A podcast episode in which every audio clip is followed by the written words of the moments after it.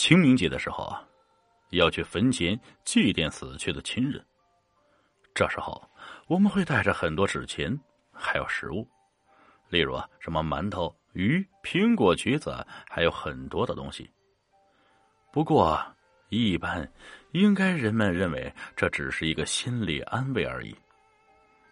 他们认为亲人根本不可能吃到这些东西，但是啊，他们却猜错了，因为死去的亲人是可以收到生人给的纸钱，也许在他们那边应该叫冥币，而那些祭奠桌上的食物，他们也是能吃到的。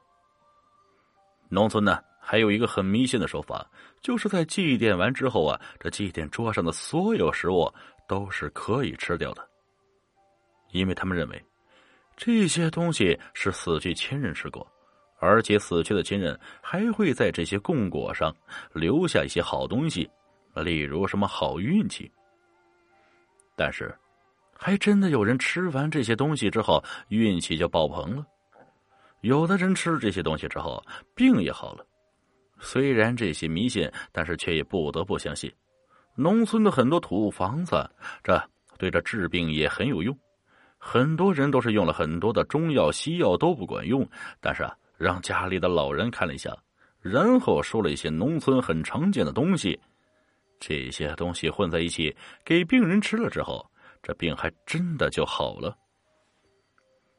其实啊。老人在临死的时候，他就已经能感觉到了，这件事情是发生在我自己奶奶身上的。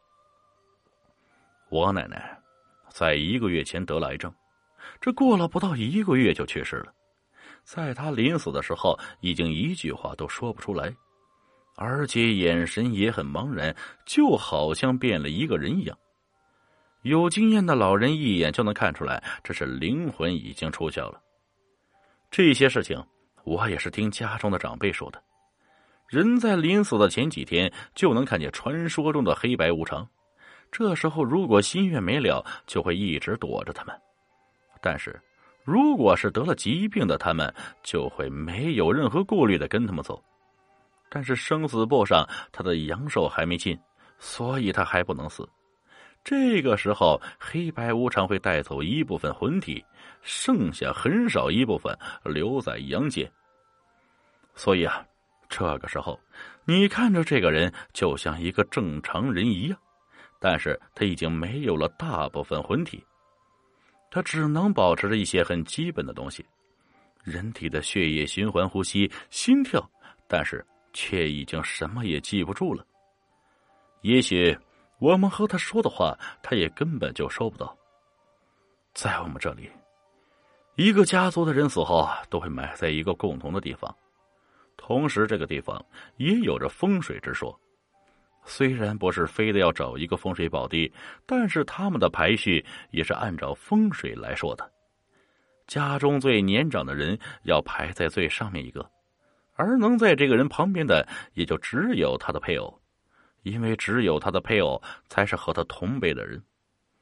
如果是他的儿子，就要往下排；如果要是非要和他一起的话，那是绝对不可以的。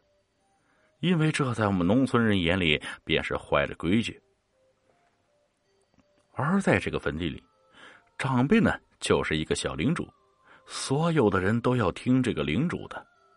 这个领主的位置是不需要传承。因为领主根本就不会死，也不会被消灭。这个领主不仅要管理家族的人，也要防止其他孤魂野鬼进入他们的领地。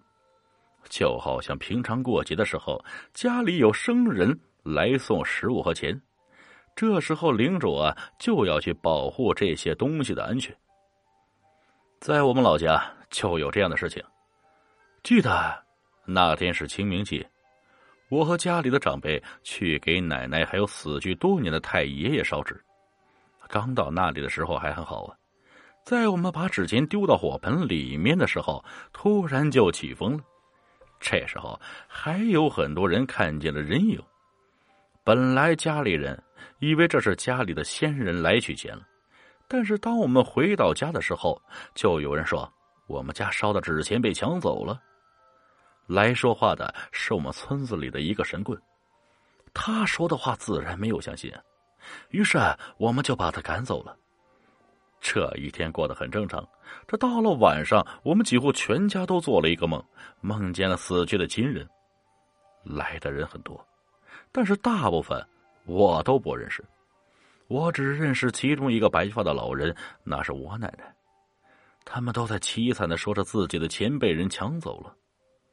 我看见了死去的奶奶，那旁边站着的，应该就是我们家的先人吧。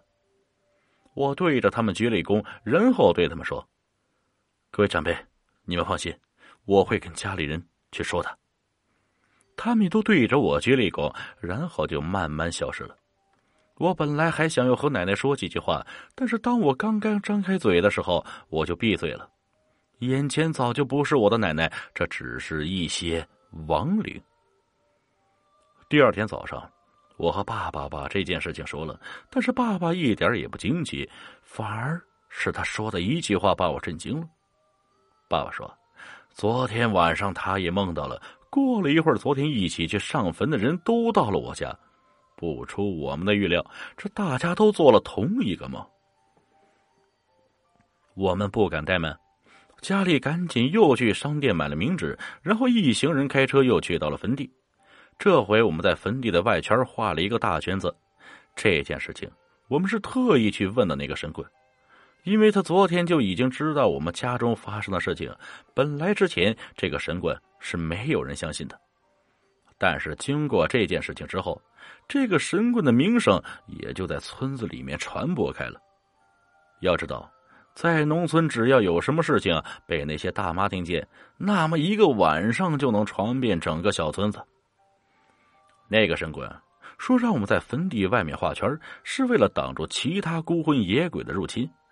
因为我们自己家里的鬼一直都在坟地周围保护自己的遗体，所以啊，只要我们在坟地的外围画上一个圈，就可以把孤魂野鬼挡在外面，这样就可以放心的烧纸钱给失去的亲人了。这次我们画好圈啊。”然后又一次点燃了纸钱，在纸钱快要烧没的时候，又来了一阵风。